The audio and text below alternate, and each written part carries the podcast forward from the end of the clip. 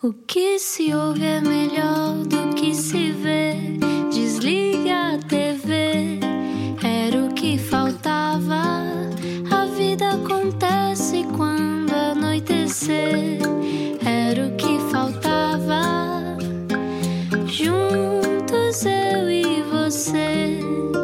Viagem com a Rádio Comercial. Olá, eu sou o Rui Maria Pego. Se já se desconfinou, olá, este mundo, o mundo existe, está aí fora, mas por favor mantenha a distância social. Eu e a Ana continuamos confinados porque gostamos de levar as coisas até ao fim. Olá, Ana. Eu agora só é que de casa lá para 2022. Também, agora já nos habituámos, não é? Claro, Porque também está com estas coisas de que temos de ter uma vida. Não, e Bom, também convém explicar que, por questões de Sim. segurança, continuamos sem receber convidados em estúdio. Portanto, daí mantermos este registro do Era o que Faltava, assim em formato caseiro e eh, com entrevistas à distância. Sim, o que também faz com que possamos entrevistar pessoas que estejam em muitos lugares do mundo e outras pessoas que acabaram de acordar. Vamos saber quem está cá hoje. Explica-nos como se eu tivesse acordado de um coma. É de facto a primeira vez que isto acontece. Um explica-me como se eu tivesse acordado de um coma sobre uma pessoa que esteve mesmo em, bom, coma. Ângelo Rodrigues, ator, viajante, protagonista de novelas desde 2006, esteve entre cá e lá numa cobertura mediática só rivalizada pelas Kardashian. Como é que alguém sarcástico acorda para isto? E o que é que aprende o homem e o ator depois de passar por uma câmara hiperbárica? O que é uma câmara hiperbárica? A dúvida também está aí. Quem é a sacerdotisa do Tibete? Vamos descobrir na edição de hoje do Era o que Faltava e falar sobre a vida e sobre aquilo que aprendemos com ela, com Ângelo Rodrigues. Olá, Ângelo, bem-vindo. Qual é a probabilidade disto acontecer? Vocês terem É muito. de uma, ru- de uma rubrica e ser de facto uma pessoa que passou por isso. Olha, é muito estranho porque aconteceu antes de tudo aquilo que te aconteceu. Portanto, isto se calhar estava tudo ligado. Eu não sei se tu estás a sentir, Ângelo, mas nós estamos a enviar-te aqui uma chuva dourada. Estás a sentir? Espera aí, deixa-me concentrar. Olha Estás que a nós- sentir ou não? Estou a nós sentir so- neste momento, Sim, estou a nó- nós somos os dois um bocado cósmicos, portanto, nós também não, não somos as boas pessoas para fazer eh, brincadeiras com isto, não é? Porque no fundo, Eu no sou, eu fundo nós adoro. acreditamos. Mas que brincadeira, Eu acredito. vocês estão a brincar. Eu estou- eu- Isto é um é um assunto muito sério. Claro, a energia não é uma coisa com a qual se esteve a brincar, muito menos as sacer- as sacerdotisas do Tibete, que são fixe. Eh, Bem-vindo, Ângelo. Olá. Olá, olá. Olá, Obrigado como é por me receberem aqui no vosso espaço. Ai meu O que aconteceu? Olha, O que aconteceu aí é o que eu vos digo, foi a sacerdotisa do Tibete. Eu vou-vos dizer uma Estás a coisa: ver? um quadro. É o universo a falar contigo. Meu Deus, não. O universo, o que é que- o que é que aconteceu? Partiu um quadro que eu tinha aqui no meu sótão, acatitado, e, e portanto um quadro caiu, não sei bem Mas caiu de da parede? Caiu! Na- Não, ele- eu acho que ele não estava na parede, ele estava em cima de um móvel, ainda não tinha Olha. sido pregado. E, e estatelou-se e está desfeito em mil pedacinhos. Portanto, estão a ver? Vocês, vocês pensam que pode estar relacionado? Eu acho que só pode estar Eu acho que nós relacionado. temos mesmo que manter esta parte toda Oh, no ar, porque. hum, Claro, pronto. tu tens que, tens que nos dizer se isto agora tem acontecido muito, que é tu entras em sítios e sei lá, as coisas caem. É, Eu, eu, não quero, eu não quero fazer esta ligação, mas talvez tenhas acordado e o coronavírus está por aí. Quer dizer, eu não, eu não sou cientista, mas será? Uh, primeiro, deixem-me deixem dizer-vos que, uh, meus amigos, cuidado com o que vocês desejam ou quando brincam comigo, porque já percebemos qual é que é o poder que eu tenho. Uh, quadros na parede, estejam eles pendurados ou não, eles caem. Portanto, cuidado com o que vocês desejam. Depois, tive um episódio engraçado, oh, Rui, quando fui ver o, fui ver o espetáculo do Luís Matos. Ao Tivoli. Sim. E o, Que foi nosso o espetáculo chamava-se Impossível. Eu fui a última pessoa a entrar, portanto já estava o Tivoli completamente cheio. Eu, na altura, ainda estava a recuperar, estava com uma muleta. Uh, Portanto, imaginem o Tivoli completamente cheio, são quase mil pessoas lá dentro, e eu estava mesmo a entrar, tive que entrar pela frente, portanto, toda a gente a ver. E o que é que aconteceu? Eu vejo toda a gente a ter a mesma reação com a cara que é: olham para mim, e eu, eu estava a entrar, portanto, em dificuldades, com uma muleta, de repente olham para cima do palco e está a dizer impossível, que é o nome do espetáculo. Eles baixam o olhar outra vez para mim, a perceber: não, não, espera, isto é possível. Pá, foi maravilhosa esta reação das pessoas. Não, eu, eu acho. Eu, eu vou, não, eu não estive lá e sinto que acabei de estar lá, porque isso é daquelas coisas que parece não parece que alguém, que alguém ficcionou e que escreveu. Olha, tu sentiste, sentiste que este tempo todo estiveste a viver uma série ou, ou estavas uh, dentro da tua vida? Como é, que, como é que foi acordar para reparares que o país tinha parado e que havia correntes de energia e chuva dourada e uma, uma atenção e sei lá, uh, como é que se chama? Correntes de, de oração. Um, tu que és muito sarcástico e tens um sentido de humor apurado, como sabemos, basta seguir-te no Instagram para saber, mas basta também ouvir-te para perceber que és alguém que tem um, capacidade de distanciamento e sentido de humor apurado. Como é que tu viveste isso tudo? Conta-nos. Primeiro com estupefação, uh, por, perceber uh, como, é, como é que é possível a minha vida ter, ter, ter importância uh, ao ponto de se fazerem essas correntes de, de, orações. Fico muito lisonjeado com isso, isso é a primeira coisa. Depois íamos chegando a algumas coisas ao hospital. Uh, umas delas era, uma delas era cartas, cartas. Escreviam-me cartas geralmente pessoas com, com uma caligrafia muito bonita, mas ao mesmo tempo uhum. antiga, portanto, e eu deduzia, deduzia uh, a idade das pessoas. Uhum. Stalkers! Uh, com, com, exato. Houve uma vez que eu recebi um livro dos Mormons. Mormons. Achei Olha. muito engraçado para, para, ver uma, uma introdução a uma nova religião. Espera, deixa uh, só ver se caiu algum quadro. Não? Podes continuar. Agora não. Agora não, não, não. Só quando eu evoco a minha deusa do Tibete. Ah, a sacerdotisa do Tibete. cuidado, cuidado. Eu pus debaixo de uma almofada, sim. Uh, mas continuando. Uh, estupefação, uh, depois uh, é quase cómico, não é? E ridículo ao mesmo tempo, saber, saber dessa pseudo-importância que, que, nem a mim mesmo eu me atribuo, portanto, essa irrelevância de existência. Uh, no mundo que, que, a que eu me atribuo, que, que eu me atribuo de repente isso tem uma, uma, certa importância para outras pessoas, isso é estranho. mas sim, já não me lembro o que é que tinhas perguntado.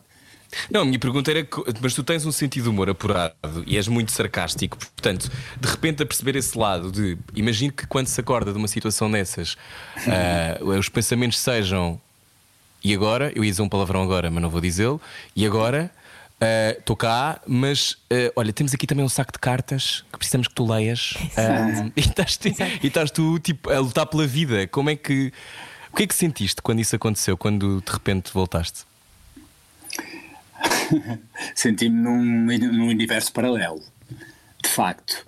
E eu tinha pensado uma coisa Epá, vocês têm que me apoiar nisto. Imaginem, uh, sabem, um conceito de, mo de, de, mockumentary, portanto, um documentário. Sim, claro. Sim, sim. Falso. Então imaginem eu fiz um, que todo este tempo lá dentro a preparar um documentário uhum. e que de repente a, a, coisa tinha, tornado, tinha tomado umas proporções enormes e toda a gente acreditava uhum. naquilo. E eu chegava cá fora e dizia: Mas, mas esperem, isto era, isto era um documentário vocês acreditaram? Yeah, eu tinha esse sonho, tinha esse sonho de fazer isso, mas acho que provavelmente teria que estar 20 anos sem voltar a Portugal. Achas que as pessoas em Portugal não teriam sentido de humor para saber lidar com Claro que não, claro que não. não. E levaram muito a sério também tudo isto, não é? A, a, tua, a tua vida acabou por fazer parte da vida das pessoas e, e acabaram por te uh, apadrinhar um bocadinho, não é?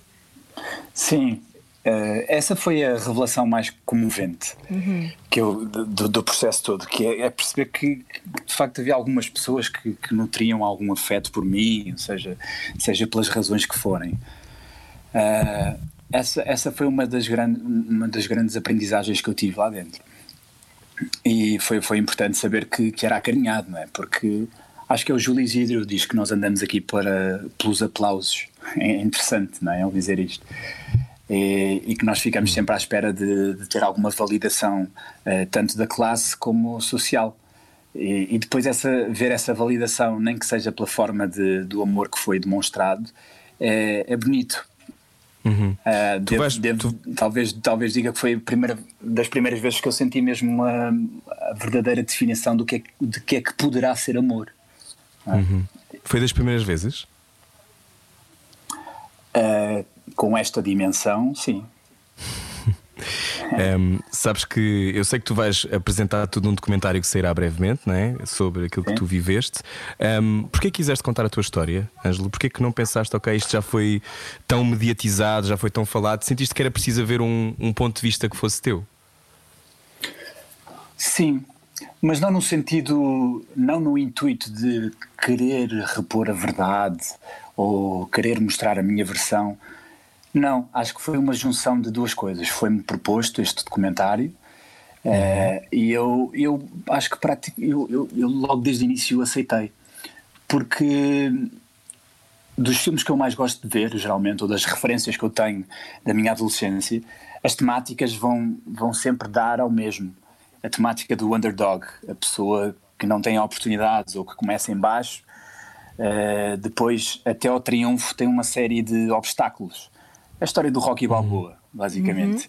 Uhum. E, uh, e por que não, uh, se eu poderei ser, não me considero exemplo para ninguém, como é óbvio, mas se, se poderei dar o exemplo do que é que é recuperar, uh, ter, ter uma, uma grande noção do que é que é foco e a determinação e, e, por aí em diante, se eu puder passar isso e se mudar a vida ou inspirar a vida de uma só pessoa, acho que já valeu a pena. Oh, Esse é o mais humilde desejo que eu posso ter. Estamos à conversa com Angela Rodrigues no Era o que Faltava e eu ia perguntar-te, falaste dos underdogs e os underdogs normalmente até são pessoas meio incompreendidas porque uh, veem a realidade com outro olhar e nós tivemos a, ver, a ler uma série de posts teus na, no Facebook, no Instagram, etc. E, e, tu falas muito naquilo que acabaste de dizer também há pouco da, da frase do Júlio Isidro de que nós andamos cá pelos aplausos, falas muito nisso de andarmos uhum. pela vida com um megafone um, no deserto. No deserto Certo, exatamente. Que, a gritar para surdos. Exato, a gritar para surdos, e, mas, mas ao mesmo tempo porque queremos atenção, andamos a competir, uma feroz competição de quem se acotovela mais por atenção. Ah. De que é que, um, se, podendo chamar a atenção, uh, o que é que tu gostarias de chamar a atenção para? Mas a pôr as coisas de, desse ponto de vista. Uh, valores igualitários, o, todos os, os, conflitos raciais e xenófobos que temos, a diferenciação de classes, sei lá, há, há, tanto, há tanto por fazer que acho que se as pessoas tivessem um pouco mais de curiosidade, uh, talvez conseguissem amadurecer alguns assuntos durante a vida porque parece uhum. mesmo que nós ficamos confinados aqui num, num círculo social e com o aparecimento, o advento das redes sociais, nós passamos a viver em pequenas bolhas, não é? Uh, temos agora até um novo fenómeno há, há, poucos anos que é uma pessoa não precisa de ser uh, transversalmente reconhecida ou, como sempre a que nos habituou a televisão, ou seja, uma, uma figura pública ou celebridade com exposição dos 8 aos 80, não, nós agora temos figuras uhum. públicas de bolhas, não é? pequenas celebridades que são tão ou mais influentes do que as transversais e que uhum. funcionam precisamente para essas bolhas.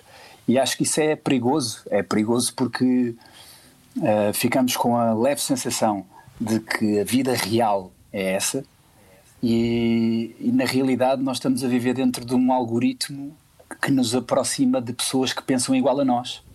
Uhum. É, portanto, se nós não tivermos na presença do contraditório, eu faço isso através das viagens e através de, de filosofia, que leio, etc. Procurar sempre o contraditório.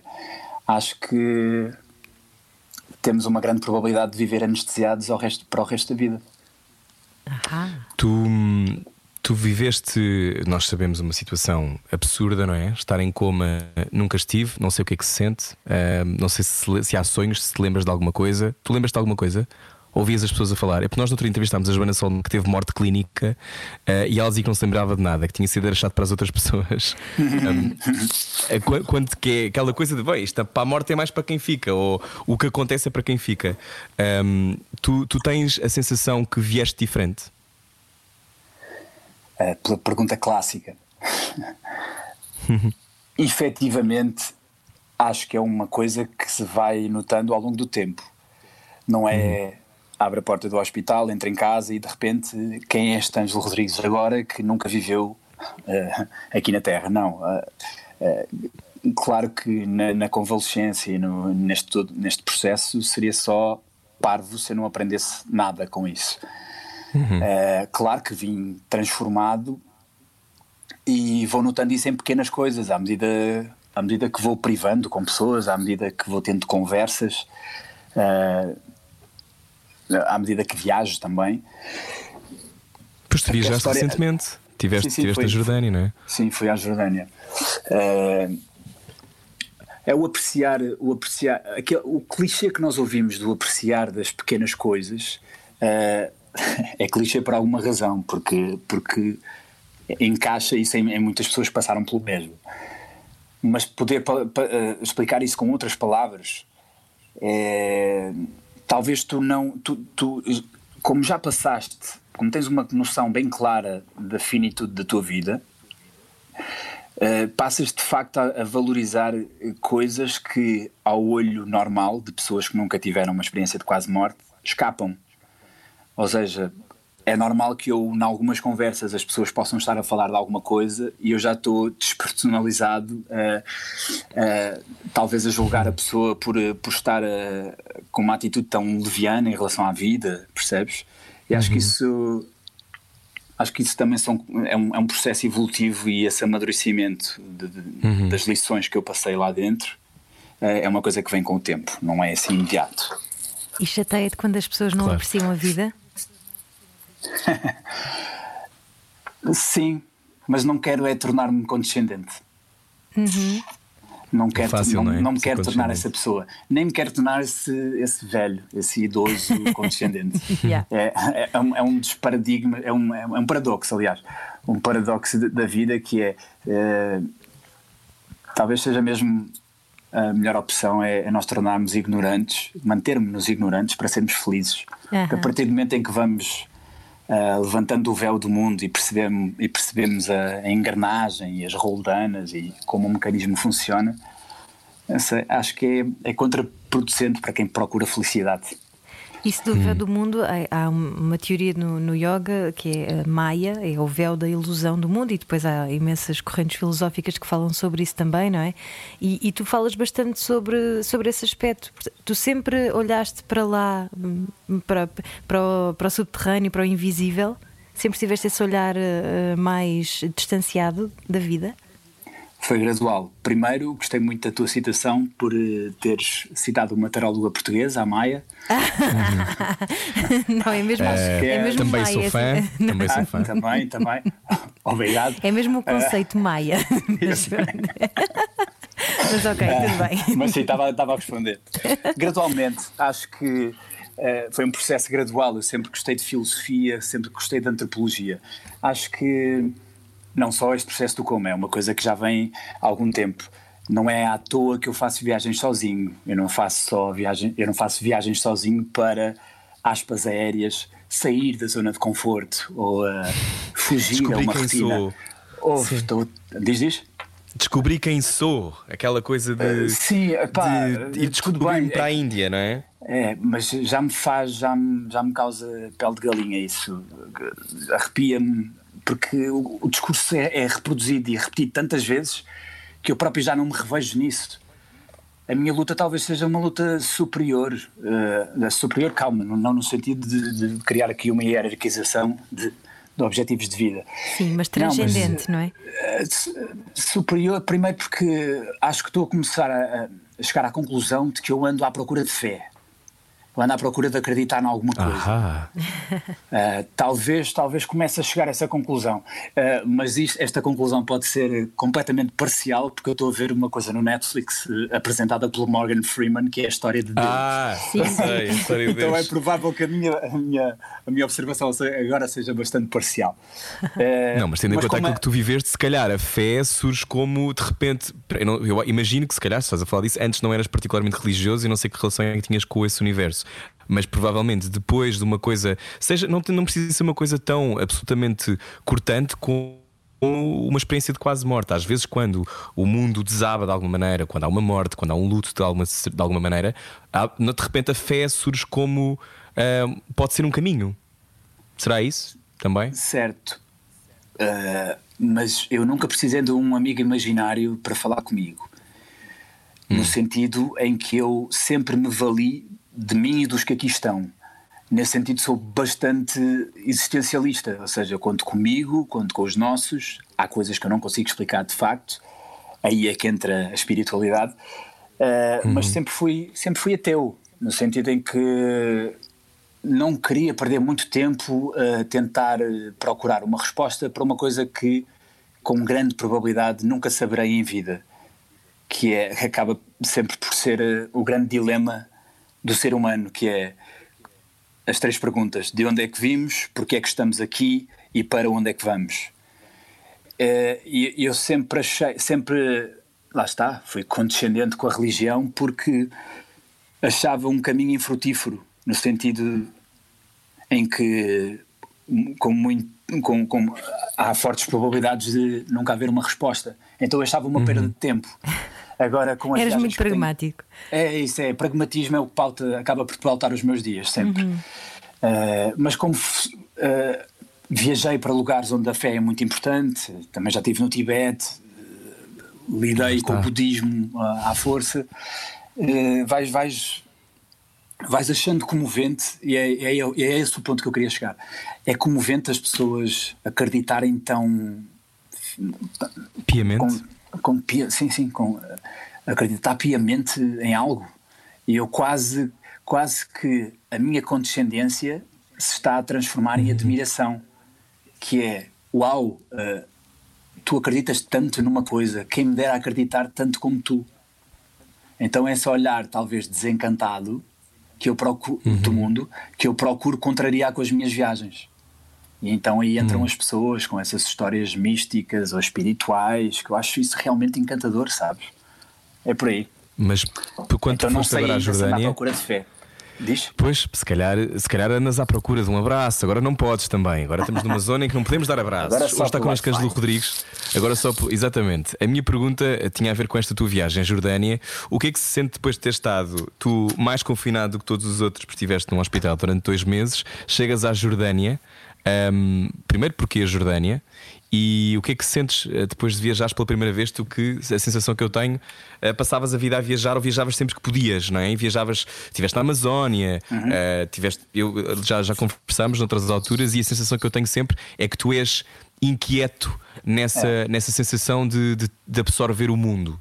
Uh, como é que foi sair do hospital e ir à Jordânia?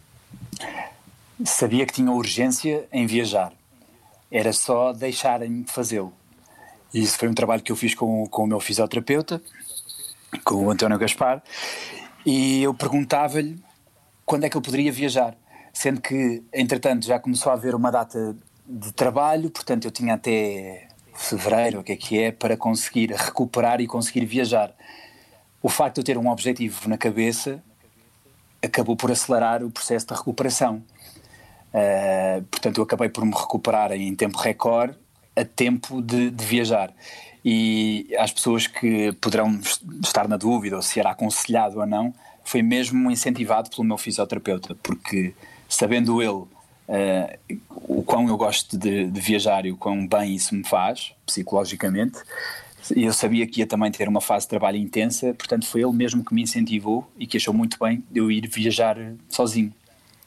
Agora, na Jordânia, e porquê? Uh, eu estou aqui na senda de, de conhecer as sete maravilhas do mundo moderno, as uhum. sete novas maravilhas. Ah. E, uh, aliás, que tenho-as tatuadas no corpo, na única tatuagem que tenho, as cinco que já visitei, aliás, seis, porque agora eu fui precisamente à Jordânia para conhecer Petra. Portanto, essa é a minha sexta nova maravilha do mundo moderno, uhum. ficando só a faltar o Taj Mahal na Índia. É, foi por causa disso uhum. que eu fui. Lembras-te da primeira viagem que fizeste sozinho? Lembro-me, uh, foi com 23 anos uhum. e foi a primeira viagem que eu fiz sozinho a, a, a médio prazo, ou seja, tive dois meses para conhecer a América do Sul. Uau. Comecei no Peru, fui a Bolívia, Chile, Argentina, Brasil. E foi assim a primeira grande viagem que eu fiz sozinho.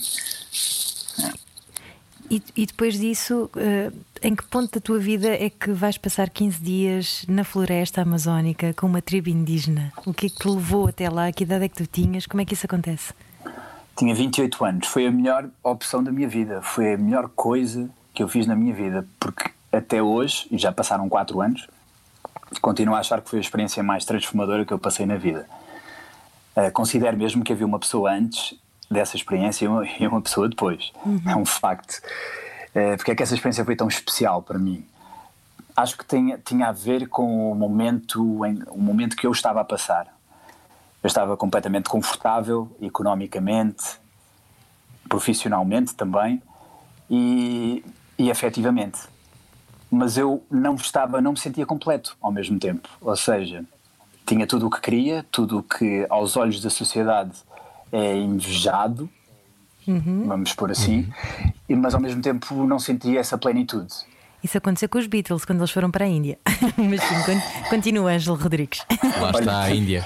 Depois podemos ir aí que okay. por, causa de, por causa dos Beatles também já fiz uma, uma, Já fui a um lugar onde eles foram. Ai sim? Ah, então espera, Bom, vá. Primeiro, calma, primeiro calma. Amazônia, vamos lá. Uh, então, estava a passar, tinha, essa, tinha esse feedback, uh, não me sentia completo, a 100%. Então procurei essa viagem, queria muito fazer um documentário na Amazónia, uhum. mas aí não queria ir sozinho, porque, enfim, uh, com todos os medos que nós temos do desconhecido e pela Amazónia ser aquele sítio tão aspiracional e lá, misterioso ao, ao, mesmo tempo, eu não quis ir sozinho, então convidei um amigo, na altura não era amigo ainda, foi o Paulo Vintém, e ele acabou por alinhar e nós encontramos no aeroporto lá, ou seja, eu estava a viajar pela Colômbia, uh, entre, ele, ele estava em Portugal e nós combinámos no Brasil mesmo. Então, depois tivemos essas quase duas semanas nessa experiência de, de sobrevivência. A cereja no topo do bolo foi o contacto que nós tivemos com uma tribo indígena. Isso fez com que eu pesasse algumas coisas, alguns conceitos e dogmas que tinha na vida. Tanto que a experiência foi tão transformadora e tão forte com os índios, que na primeira cidade que eu pisei o pé, que foi Manaus, uh, foi tudo muito estranho perceber que só via.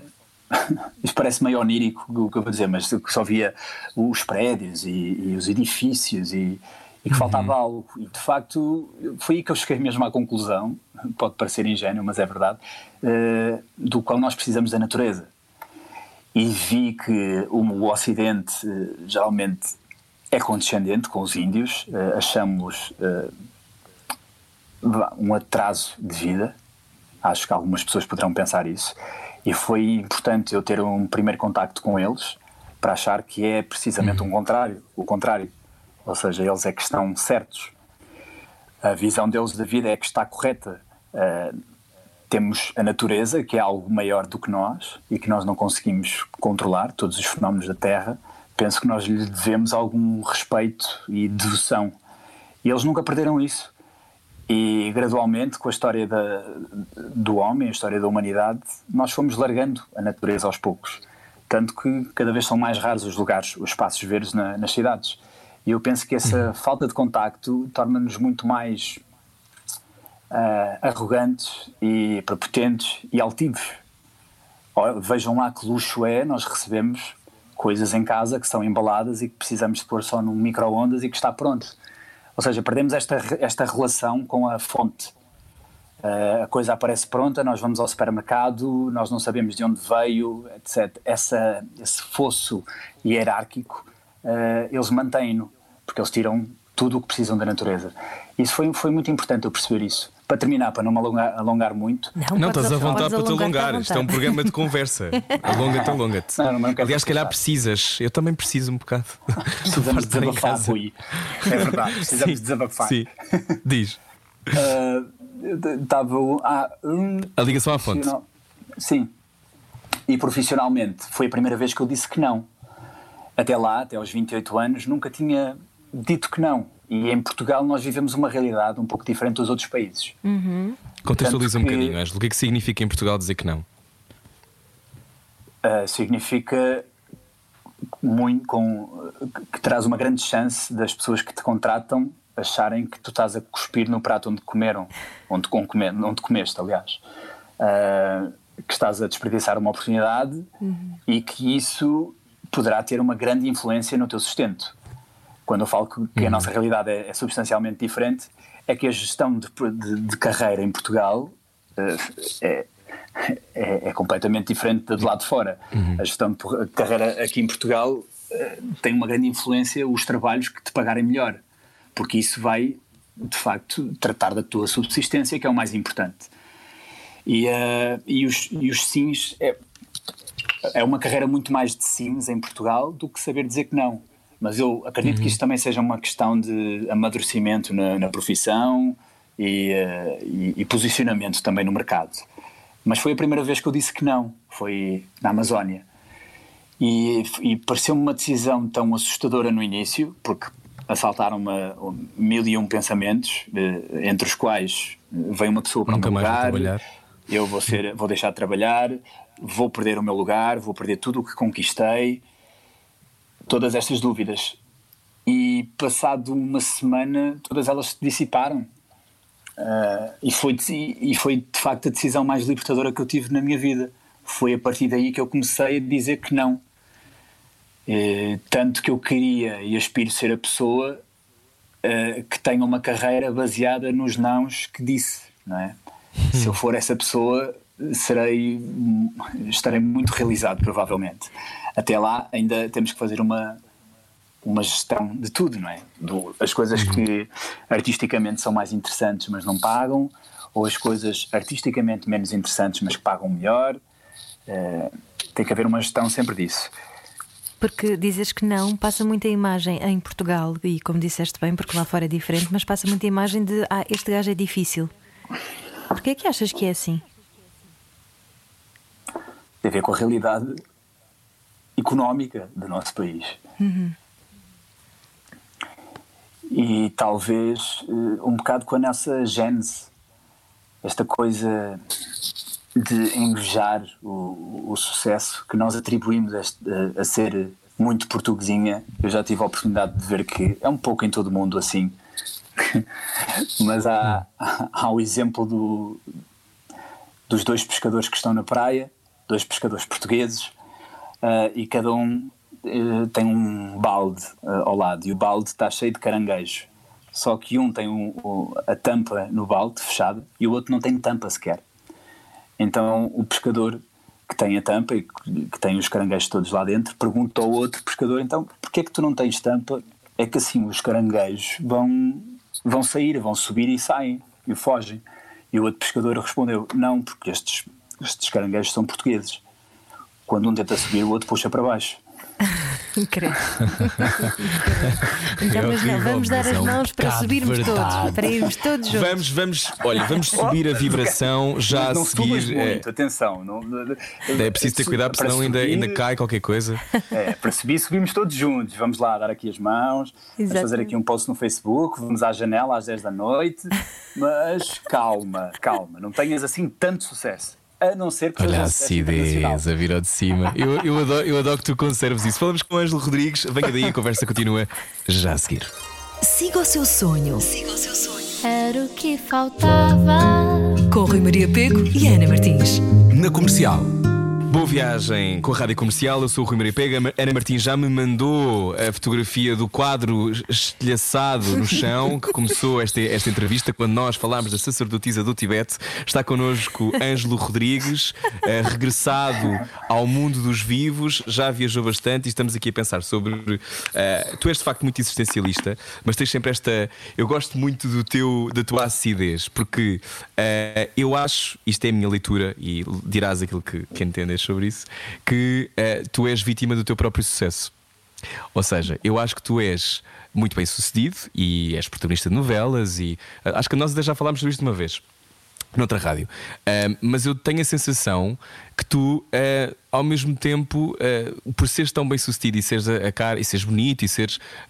eu desejo-te, não. seres bonito e, e, seres, e seres protagonista, faz com que se calhar as pessoas possam não ver tudo aquilo em que tu pensas e acreditas e, e, uhum. e filosofas sobre. Tu sentes isso? Sentes que. quando se está nessa posição, nem sempre nos veem pelo todo, não veem as dimensões todas? Sim, é uma consequência natural. É. Ah, uhum. Não, é interessante, é interessante dizer isso. Não concordas? Não, eu digo, eu digo porque, imagina, eh, quando tu escreves estes posts tão extraordinários sobre aquilo que tu vais vivendo e claramente tens uma, uma, uma leitura Mas se calhar, se calhar ácida gritar, também... Se calhar só estou a gritar para que alguém me ouça. Estás a ver? Uhum. E agora o que, é, o que é que é esse, essa, quem é que é essa pessoa? Não, não sei ainda, não sei ainda. Acho que tem muito a ver lá mesmo no fundo de nós encontrarmos o nosso propósito, não é? sabermos de facto qual é que é o nosso papel na vida, porque nós uh, vivemos demasiado obcecados em parecermos com outras pessoas, que é para não uhum. para não nos destacar. É para não sermos, uh, exato, uhum. e, ou as ovelhas negras, não é? Uhum. Mas qual é sim, sim, para... ainda não descobri, ainda não descobri. Mas até já fizeste Mas um é... documentário em hum. Moçambique com, com crianças em 2010, não é? Sim, na tentativa de descobrir. uh, mas sim, virá outro também, virá outro de, de, que, que, para mim, como eu vos disse, foi, é muito especial para mim, o da Amazónia, o da experiência da Amazónia. Ah, virá ainda, ainda vais lançar? Sim, sim, ah, sim, boa, sim. Boa. Estou muito, estou muito entusiasmado com isso, estou muito entusiasmado. Uh, mas sim, talvez seja isso que eu, que eu ando à procura no mundo, para, para além da fé, do meu propósito. Eu acho que não há mal nenhum em dizer isto. Claro que não. Uh, talvez, talvez as minhas viagens vejam, venham precisamente uh, na, na, necessidade de conseguir pensar. E aí, voltando ao que estavas a dizer, Rui, uh, aqui em Portugal torna-se difícil.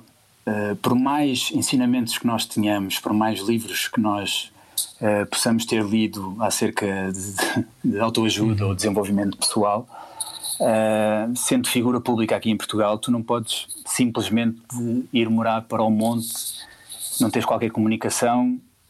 Uh, tu podes, mas não é indicado. Há, há, uma série de, de outros conceitos e, e, e, e, cedências que tu tens que fazer que te uhum. acabam por arrastar para, para para a nossa, para a nossa rotina e para, para a realidade social que nós vivemos.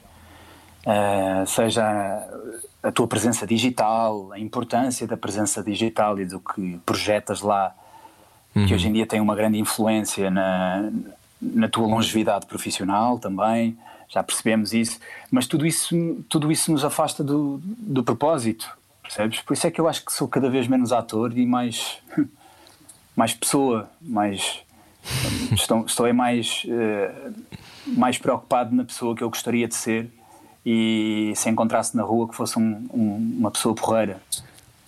E Mas durante muito tempo tal... vivias obcecado com ser o melhor ator possível. Por exemplo, por exemplo esse, uh, sim.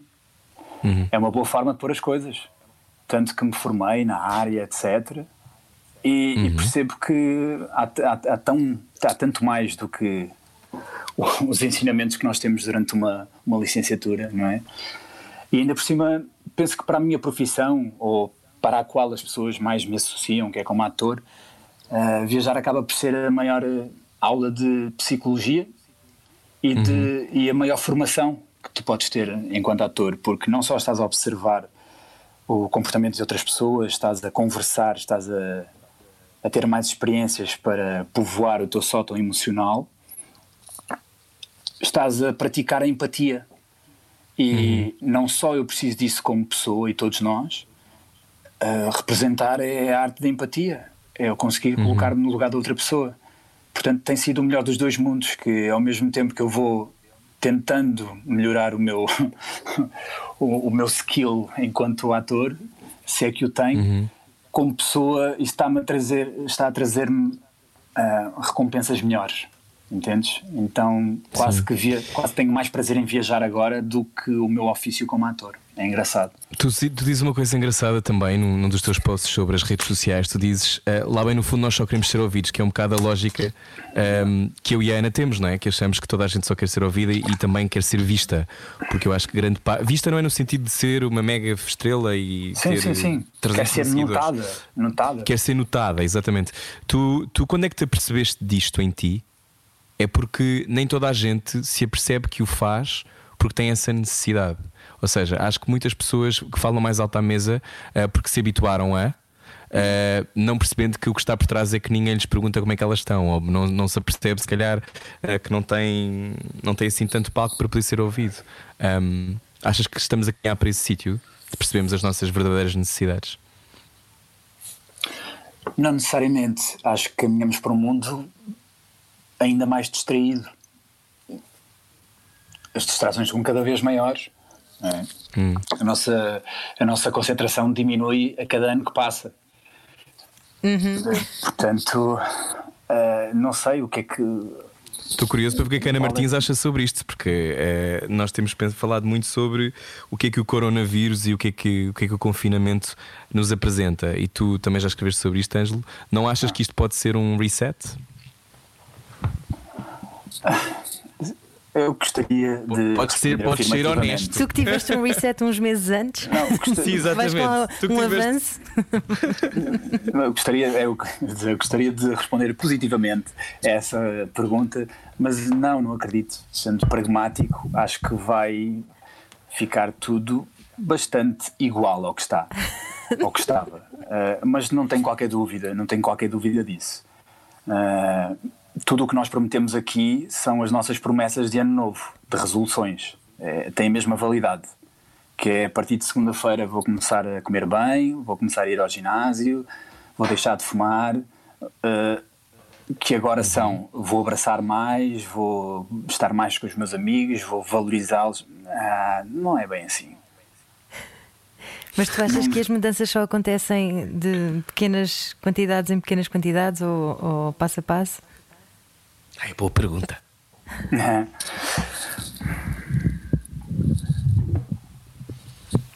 Ângelo Rodrigues, nosso convidado hoje na Rádio Comercial. acho, acho que estamos muito distraídos para conseguirmos valorizar essas pequenas coisas. Porque uh, nós estamos quase obcecados com a quantidade de ecrãs pretos que conseguimos ter entre nós e a parede. E se, se vocês repararem, é tudo gradual. É tudo gradual. É o iPhone, é o iPad, é o, pla, é o monitor e é o plasma. Uhum. Por, por, por, ordem crescendo. Quantos mais visores pretos, nós, Black Mirrors, não é? que nós temos uhum. de ter uhum. entre nós e a parede. Uh, eu acho que não há, não há caminho de volta, sinceramente. vamos, lá, vamos lá ver as coisas.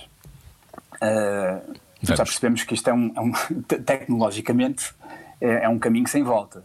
É, de repente não, não virá, não descerá à terra um, um Gandhi é, para nos dizer vamos todos dar as mãos, olhar, olharmos para os outros, abraçarmos e valorizar o que temos. Ah, e deixem um telemóvel sem bateria. Ninguém vai fazer isso. Uh, e, e, e, o que toda e, e, que pouca gente fala é que nos próprios telemóveis, eu, eu, atenção, eu entendo, eu não estou a julgar isso, só acho é que sendo pragmático é um caminho sem volta. Uh, e perdi-me, perdi-me porque eu estava a ter um, um, raciocínio bastante interessante. Mas agora nos próprios não, telemóveis tens o quê? É o, o, limite do tempo de ecrã, não é? Era isso que ias dizer? Ou, ou tem ah. o, aquele balanço de horas que tu passas em frente ao ecrã? Isso é assustador. Ah, sim. Vocês têm isso? Sim, sim, sim. sim. E é assustador, sim. E todos os dias tento desligar-me um bocadinho mais e às vezes tento mesmo guardar o telefone dentro de uma gaveta e só olhar para ele uhum. dali a duas horas. É. De... Eu sinto-me subjugado, mas eu também de vez em quando gosto de ser subjugado, fica a dizer a todos aqueles que querem saber. É. mas eu acho, acho que é importante, é importante que uh, nos apercebamos. Eu acho que é dessa nossa necessidade um, eh, dessa nossa incapacidade de dizer que não, porque é um bocado também isso, não é? Porque a partir do momento em que isso passa a fazer parte da tua vida, isso esculpe a maneira como tu te relacionas com os outros. Sim, sim. Eu, eu, concordo uh, que se calhar é um caminho sem retorno, mas acho que nós temos agência nisso e livre-arbítrio, não é? Uh, por isso perguntava: uh, quem te ouve dirá que não és um rapaz particularmente romântico. És romântico, Ângelo Rodrigues? Já fui. Eu... Então. Olha, já temos, já temos o título para a revista Cor-de-Rosa. Já fui oh, romântico. É, Filho de Júlio Pinheiro pergunta a Ângelo Rodrigues. Filho de Júlio Pinheiro pergunta a Ângelo Rodrigues, o ator Rodrigues, regressado. És, és solteiro e és bom rapaz. Sim.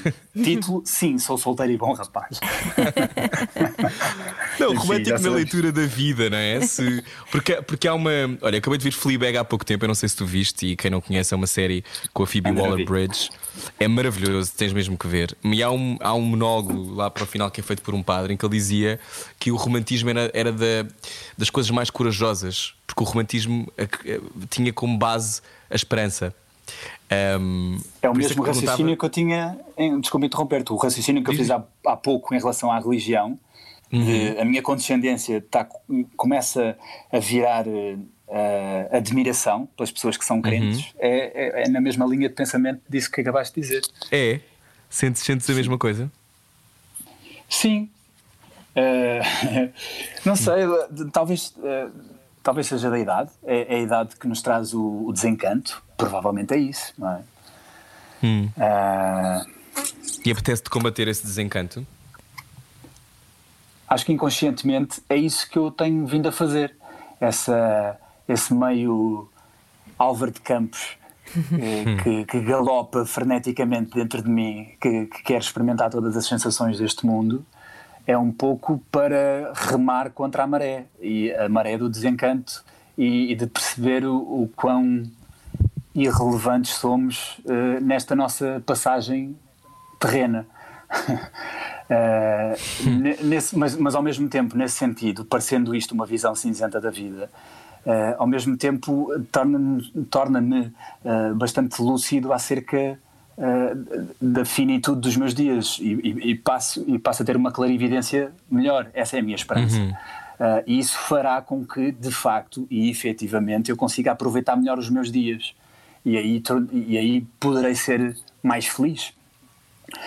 Em relação aos telemóveis, estávamos a falar há pouco, uh, eu achava que era um caminho sem volta, porque tem, tem a ver com um jogo de fontes de prazer. Uh, se eu hum. apresento-vos uma, uma, uma, explicação mais bioquímica, uh, sempre que nós temos contacto com algo que nos dá prazer, nós libertamos endorfinas. É um cocktail de, de, endorfinas que vai desde serotonina, adrenalina, noradrenalina, uh, ou oxitocina, etc entre outras. Uh, sempre que estamos, uh, que acabamos uma relação sexual, uh, sempre que terminamos de exercício físico, sempre que comemos, estas, estas hormonas são libertadas pelo cérebro. Uhum. Se temos um dispositivo nas nossas mãos que, se por um lado acaba por ser o maior assassino dos nossos tempos, assassino do tempo, uhum. nesse sentido, do tempo, por outro lado, é a nossa maior fonte de prazer é, uhum. e, e, nós não podemos julgar as pessoas por estarem a procurar esse prazer. Por isso é que eu acho que é um caminho sem volta. Não são os adultos que vão ensinar aos mais novos, não. Está toda a gente uh, hipnotizada uh, pelas endorfinas que nós, nós libertamos cada vez que ligamos o nosso Black Mirror. Uhum. Até é mais o contrário, até são os, os, filhos que chamam a atenção aos pais às vezes e dizem acorda Também. mamãe quando estão a falar comigo e eu estou agarrada ao telefone a trocar mensagens com o Rui Maria, por exemplo. Por exemplo. E, e o meu filho me diz acorda mamãe e eu penso meu Deus, ok, tens razão, espera aí filho, deixa só a mãe responder aqui. sim, mas percebo o que dizes, sim, claro. Sim. É um caminho sem retorno. Estamos a conversa com Ângelo Rodrigues. Diz, diz, diz. Diz, diz, diz, diz, tu, diz tu enquanto eu formulo. Não, e dizer que já voltamos. Uh, fica, ah. fica, guarda essa, essa coisa que tens na cabeça, porque já voltamos. Estamos à Tudo conversa bem. com Ângelo Rodrigues, uh, que também tem uma carreira na música. A seguir temos de saber como é que isso está. Venha daí. Okay. Siga o seu sonho. Siga o seu sonho. Era o que faltava. Com Rui Maria Pego e Ana Martins. Na comercial. Boa viagem com a Rádio Comercial. Este era o que faltava. Eu sou o Rui Maria Pego. Olá, eu sou a Ana Martins. Espero que esteja bem. Está cá. Rádio. Exato, está cá o Ângelo Rodrigues que, numa, numa fotografia em que põe com os olhos penetrantes, dizia: Bukowski, you have to die a few times until you can really live. Uh, tens de morrer algumas vezes para poderes viver realmente a sério. Para, que, viver... para quem não sabe, Bukowski era um escritor.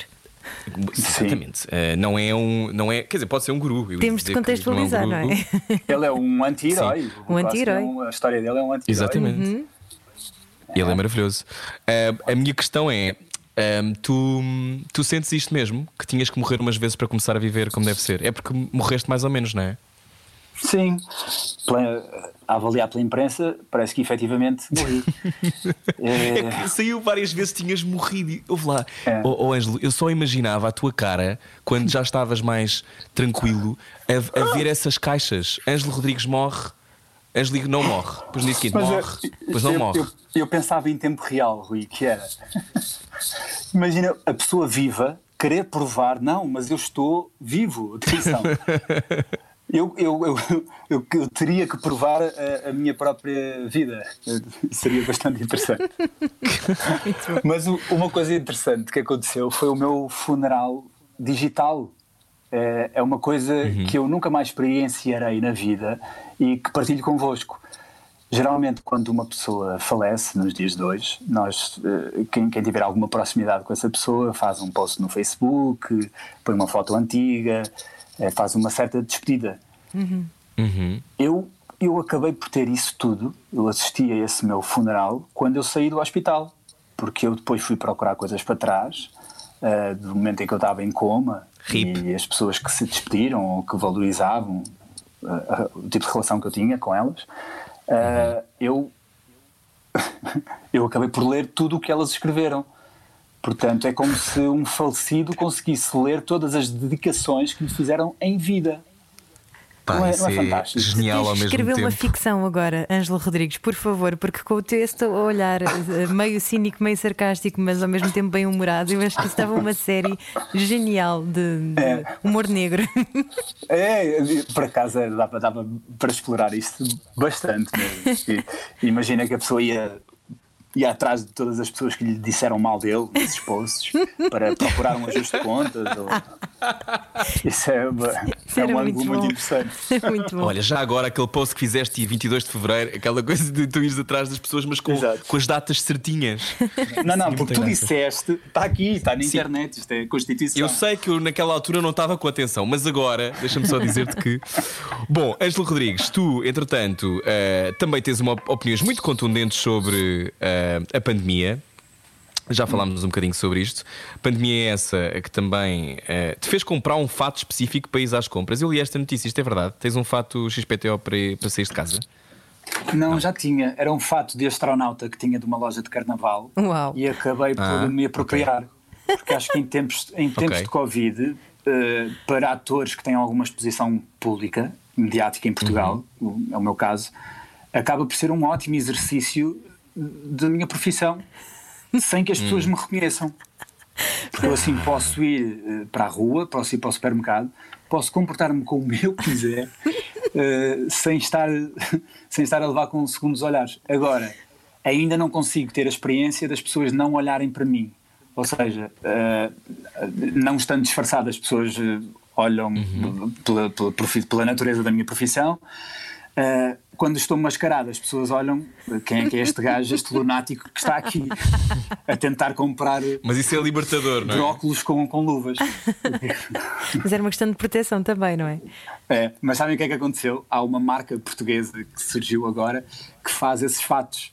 E então mandou-me um fato para casa e então vou experimentá-lo, vou estreá-lo eh, da próxima vez que for às compras. Uau. Sim, já vou mais. Eu, eu acho, isso, acho isso libertador e acho que pode ser estimulante também para algumas pessoas que ouçam este programa e imaginar-te num fato de astronauta.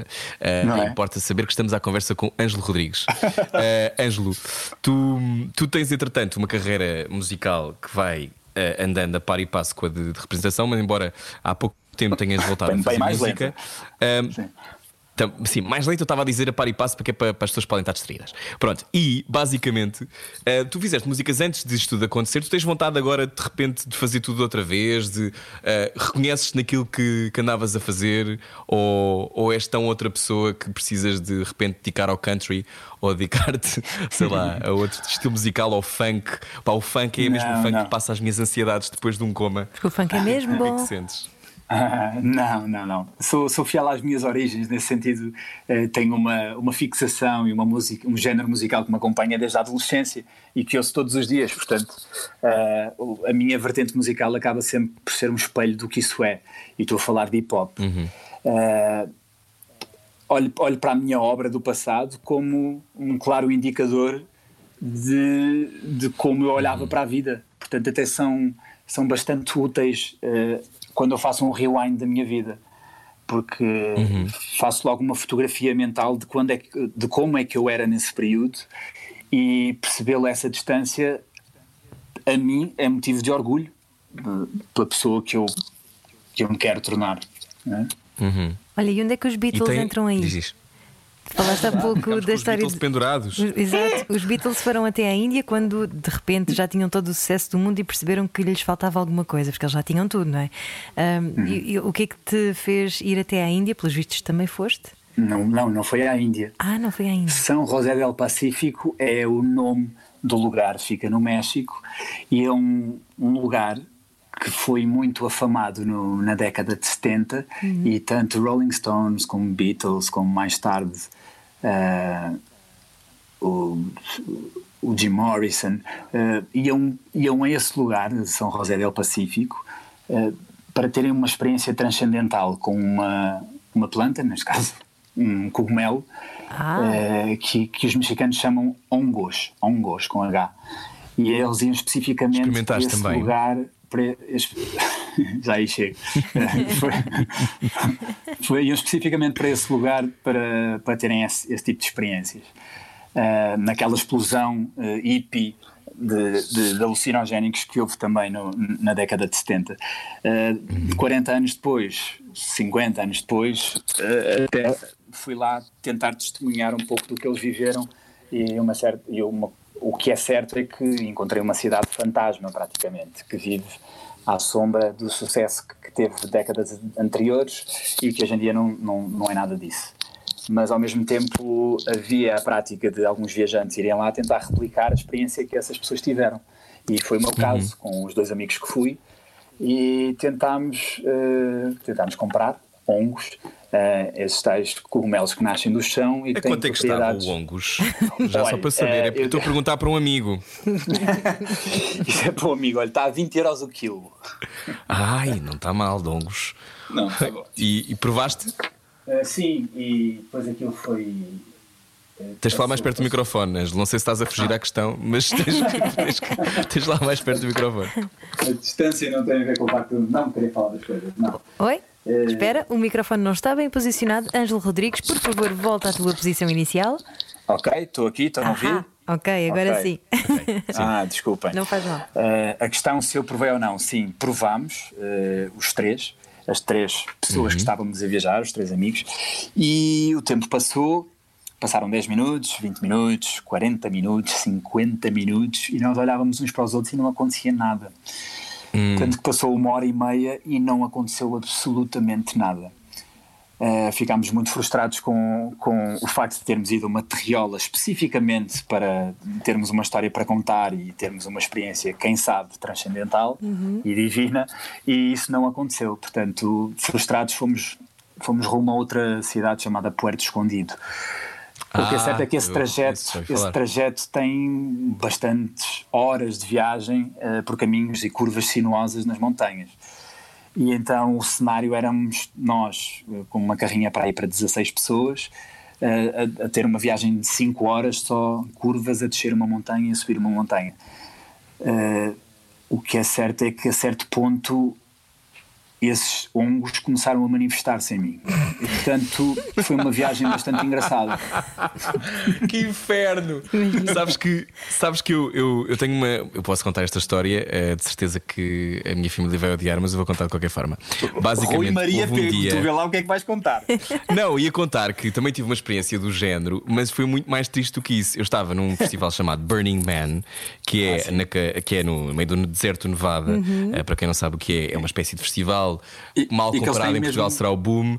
Diz? Eles, eles têm um contrato que a primeira cláusula é não podes ir sóbrio de todo. Exatamente. Embora eu tinha conseguido ir com pessoas que achavam que o que iam fazer era só beber álcool. E eu pensei, tá bem, vais mesmo beber vinho tinto eh, com 40 graus. Mas pronto, basicamente eu decidi, não, é aqui que eu vou ter uma experiência psicadélica. Eu que eh, tinha pensado para aí 10 minutos sobre o assunto na minha vida, decidi, não, é aqui.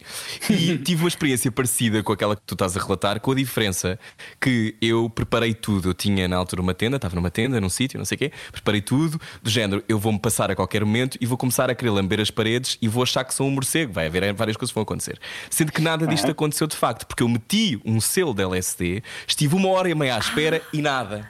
E portanto, aquilo que tu viveste, que é eventualmente se manifestou quando estavas a descer a montanha, eu tive em pânico com suores frios e quentes, estavam 40 graus no meio do deserto Nevada, a pensar: quando é que isto acontece? Quando é que isto acontece?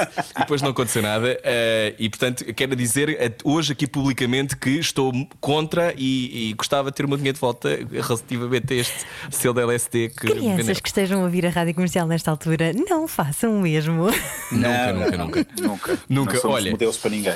De todo, de todo. Olha, obrigado por falar sobre isso. Eu fazia-te agora uma pergunta que tem a ver com uh, também uma. Eu acho que eu e a Ana falamos muito sobre isto, sobre sermos capazes de ter compaixão com quem nós fomos e com os sítios por onde passamos. E às vezes é difícil quando se tem uma exposição mediática tremenda, quando podemos ver pela enésima vez Rosa Fogo na televisão, uhum. ou seja, o que for que fizeste que repetiu. Uh, tu de repente estás a ver-te numa altura que se calhar fazias melhor aquela cena, não estavas bem naquele dia, sabes, e lembras-te, e aquilo não, não, não produz aquilo que seria a tua autenticidade. Não Sim. estou só a falar do teu trabalho, tu és capaz de olhar para trás, imagina, para os momentos que antecedem o coma, para outras alturas da tua vida, uh, tu tens compaixão por ti? Ou és um rapaz particularmente crítico contigo? Uh, sempre crítico, mas uh, acho sim, acho que o meu caminho é mais de compaixão. não me revejo em quase nada. Nós temos aquela no Facebook. Hum temos aquela coisa de uh, memória. Sim. Uhum. Não vos acontece de lerem posts de há 7, 8 anos e, e perguntarem quem é que são estas pessoas? Quem, quem é que é esta pessoa que escrevia assim? Ou que, não sei, é, e o facto de não me rever nisso, é, um pouco como eu estava a dizer há bocado, é motivo de orgulho para mim mas ao mesmo tempo, se eu fizer outra vez um, um trabalho de despersonalização, o que eu estou a sentir agora, uhum. desse tal orgulho, daqui a 10 anos, eu, essa pessoa com mais 10 anos sentirá vergonha por aquilo que eu sou agora neste momento. Não sei, acho que tem Mas a ver com a, com a evolução. Uh... Mas talvez não te é envergonhes, sinal, talvez se nós mudarmos, que, não é? que fizeste. Não, atenção, eu disse vergonha, Desculpa? mas era no bom sentido. Eu disse vergonha, mas era no bom ah. sentido uh, era mais nesse, nesse caminho de, de compaixão. De, olha como é que eu uhum. era na altura tão ingênuo. Uhum. Não, não nos acontece pensar em isso. Sim, provavelmente. sim, sim. É, quanto mais novos somos, mais ingênuos somos e, sim, vemos a vida por uma lente um bocadinho menos uh, filtrada e se calhar às vezes temos um bocado de vergonha disso. Eu percebo o que tu dizes quando dizes a vergonha, não é? Sim. Deixamos-nos levar mais facilmente, acreditamos que são tudo uh, unicórnios. Nós, eu e o Rui Maria, em particular, ainda continuamos a acreditar, não é? Sim. Eu dependo do dia, às vezes acredito mais em unicórnios, mas também depende dos selos de LSD que meti na boca. Exato. Com isso. Uh, estamos à conversa com o Ângelo Rodrigues. Uh, Ângelo Rodrigues, que uh, há muito tempo é protagonista de novela um, é um trabalho que eu sei que tu fazes de forma apaixonada e dedicada e muito focada, mas uh, tu gostavas de amanhã acordar, tens esta fantasia de amanhã acordar e ninguém saber quem tu és na rua? Não tenho essa fantasia, mas eu procuro isso a cada viagem que faço. Uhum. É, o maior banho de humildade que eu posso ter é apanhar um avião no aeroporto de Lisboa e em duas horas ninguém faz a mínima ideia de quem é que eu sou. Uhum. Esse é o maior exercício de humildade que eu posso pôr em prática. E é uhum. muito saudável, é mesmo muito saudável. Porque passo por esse dilema muitas vezes. Uh, o meu estilo de viagem habitualmente não é, não é um estilo luxuoso de viagem, ou seja, não procuro resorts, não procuro hotéis, eu procuro ter o contacto mais próximo com pessoas que são uh, que tenham algumas parecências comigo, numa perspectiva de viajar para se conhecerem e encontrar o propósito da vida, etc. Então, geralmente durmo em hostels, em, em dormitórios mistos, com quatro, oito pessoas, o que for, e para, para, para, para de facto ter a oportunidade de começar do zero. Porque, invariavelmente, em Portugal, por mais que eu queira, ou por mais que eu quisesse eventualmente mudar de vida, Uh, isso seria impossível porque eu nunca começarei uma relação do zero. Uhum. Ou dificilmente, dificilmente conseguirei isso. Quando, quando viajo, ou, ou se eu estiver num hostel, o jogo é diferente. Uh, uhum. Geralmente a hierarquia de perguntas normal, normais em sociedade, sem ser viajante, é a primeira é uh, como é que te chamas, a segunda o que é que tu fazes. O que é que tu fazes é, é logo uma hierarquização uh, mental claro. que nós fazemos a pessoa. Portanto, é o que é que tu dizes? Dizes que és ator? Era, era, aí que eu ia chegar. Eu, eu, não, eu, não, eu não vou mentir, não, não, não, não gosto de mentir porque assim, já mentimos tanto em Portugal e, e, eh, e, nas entrevistas já temos que fazer tantas cedências habitualmente que, que por que não procurar um caminho de, de, de purificação fora daqui e que não tenhamos que ser politicamente corretos. Uhum. Então, uh, a conversa eh, geralmente começa muito bem Uh, e geralmente os objetivos são sempre os mesmos, que é, são sempre viajantes que estão em, em, trânsito, a querer viajar mais pelo mundo ou que saíram dos, dos empregos, mas nunca com a preocupação de procurar, uh, de saber o que é que a outra pessoa faz. Depois, uhum. quando não há assunto, há de facto essa pergunta. E quando eu digo que sou ator, há automaticamente um, um, um interesse que é suscitado na, na, pessoa com quem eu estou a falar. E, uh, isso para mim, para mim é triste, porque automaticamente, automaticamente há um desnível uh, de discurso, porque já não estamos de repente a falar do zero, estamos a falar de uma pessoa que, ok, naturalmente tem curiosidade uh, pela profissão que, que faço, uhum. que tenho, uh, mas, já, mas já, já rola ali uma coisa de diferente, o interesse já, já tem uma, o interesse tem outro interesse. E, e, isso culmina geralmente quando vão ver a minha rede social e ouvir o meu número de seguidores e então isso é que é, auto, é, é, é, quase antropológico observar uh, se vocês se conseguissem colocar na minha posição que eu, eu vejo este filme imensas vezes uh, quando estou nesses, nesses ósseos que é a partir do momento em que mostras a rede social ou Instagram ou o número de seguidores o olhar da pessoa muda, muda drasticamente uhum, para um deslumbre, uh, não é? É, é um deslumbramento uhum. que, que, que, funciona aqui ou, ou na Papua Nova Guiné. Acho que é mesmo da nossa condição humana. Por isso é que é uhum. esta proliferação de, de, de pequenas figuras públicas de, de, Instagram ou pessoas que têm muitos seguidores. Isso é essa, essa sensação ilusória que nós poderemos ter relevância. E achas que, que isto vai caminhar ao contrário, que é, como hoje em dia toda a gente é figura pública porque quer, agora uh, a coisa vai se democratizar de tal maneira que isso já não é um, isso já não é uma coisa extraordinária, já vai uma, uh, passar a ser uma coisa banal. Não sei se iria por aí. Acho que vou mais na, pela inteligência do público. Uhum. O que é que eu quero dizer com isto? acho que o público consegue e vai perceber uh, fazer uma melhor triagem do que consome. Porque a sobredosagem tem sido tanta de conteúdo, uh, informação ou entretenimento, mas muitas vezes sem, sem conteúdo, mas não contesto isso, obviamente. É, acho, penso que cada coisa tem o seu lugar e o seu público. E Perdi-me no meu raciocínio agora. Mas achas, se, achas que não... Há... Sim, sim. Era, era isso. Vai, não, vai Ana, vai Ana. Vai, vai, vai, vai, Ana, vai Ana.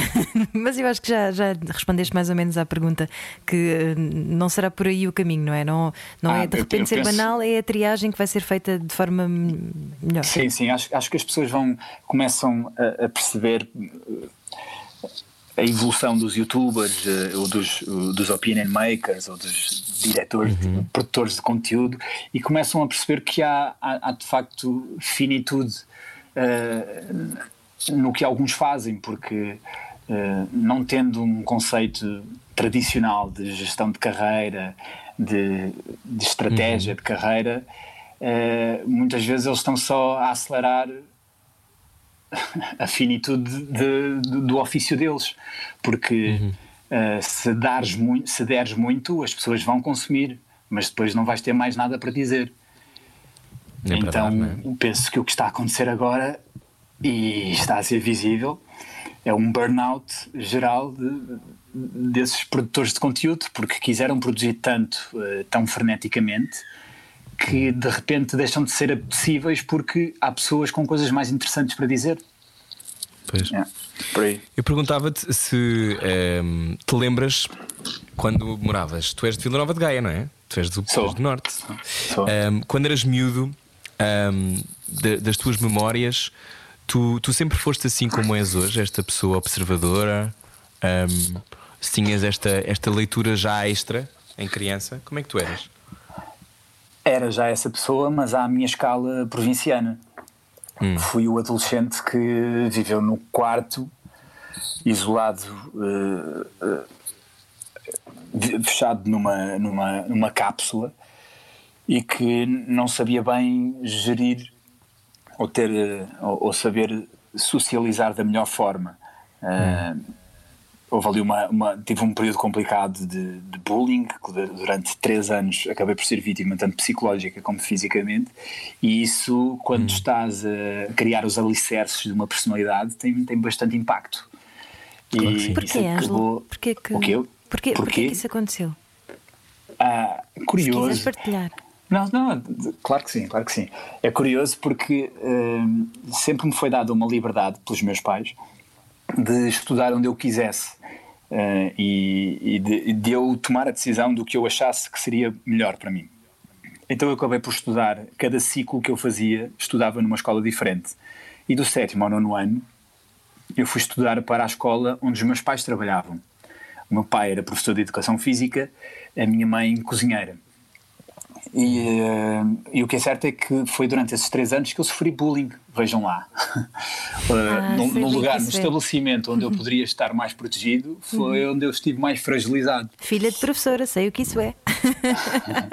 é, é, um, é um bullying invertido, uhum. não é? Uh, e o que é que aprendeste com isso, nessa altura?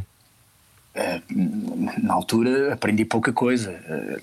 era, era incompreendido e fechei-me fechei-me na minha cápsula emocional e essa foi era a minha sapiência de vida, não é? Com, com não tendo, uhum. não sabendo ainda o conceito do que é, que é inteligência emocional.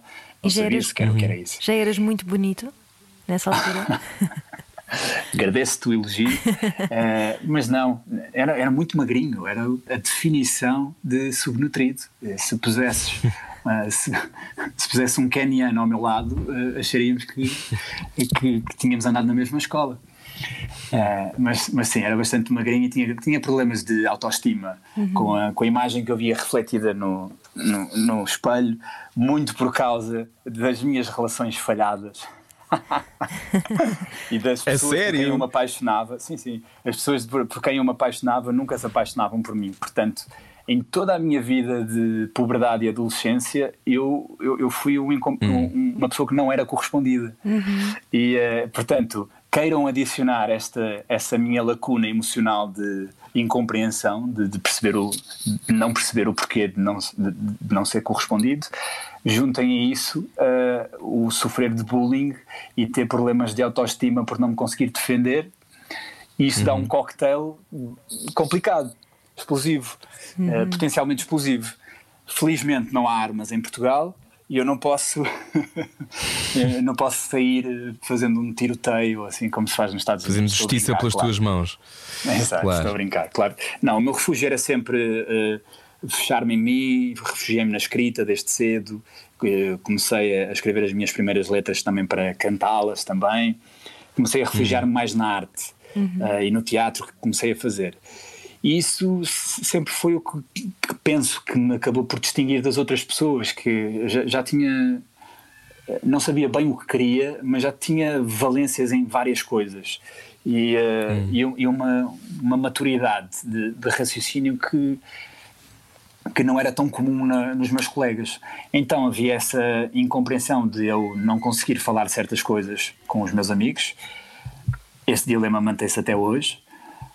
E, e Será que é por isso que escreves textos longos no Instagram? Provável, provável. Uh, para, porque às vezes torna-se complicado de, de, termos pessoas que, que nos compreendam a um, a, um, claro. a um nível superior, não é? é quase como se estivesse a falar contigo, não é? À, medida que, que escreves, sim, quase como se fosse uma reflexão. Muito, se tu reparares, o meu estilo é uhum. muito de, de desabafo, não é? Eu estou a falar para mim. Se por uhum. acaso se houver alguém que, que, se identifique com alguma das coisas que eu escrevo, é ótimo. Uh, Mas sim, nem, nem nessa incompreensão. Rui, para te explicar, e Ana, uh, eu com 14 anos comecei, fui ao meu primeiro festival de música, que era um festival de música na Ilha do Hermal, que entretanto acabou. Uh, Ah, que eu ganhei, ganhei os bilhetes uh, num programa que havia que concorria com o curto-circuito e que era a NTV, acho que era assim que se chamava. Ah, de um canal do, do Porto. Imenso tempo, vamos dizer assim, tinha que foi há 18 anos. E uh, eu liguei ganhei os bilhetes e perguntei na minha escola quem é que queria comigo. Uh, o exemplo que eu tive uh, de aí continua a perpetuar-se até hoje, porque ninguém pôde vir comigo na altura porque ou eram demasiado novos, ou não tinham ordem de soltura dos pais, ou não estavam interessados, ou dava muito trabalho. E eu já queria muito ir.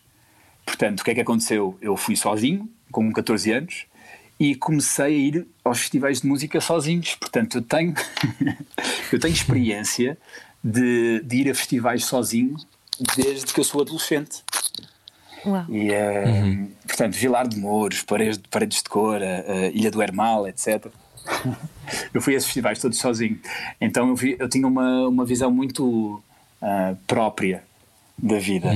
E isso, quando eu digo que isso acabou por pautar eh, um pouco da, da minha vida, porque, e que até hoje que é assim, é porque eu, até hoje, nas viagens que eu faço, quando eu, quando eu vou sozinho, não é porque eu de facto quero mesmo ir sozinho, é porque ninguém me acompanha.